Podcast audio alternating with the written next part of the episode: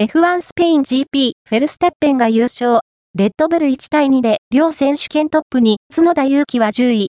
各チーム大型なアップデートにより、これまでの勢力図に変化がもたらされるのかに注目が集まった第6戦スペイン GP。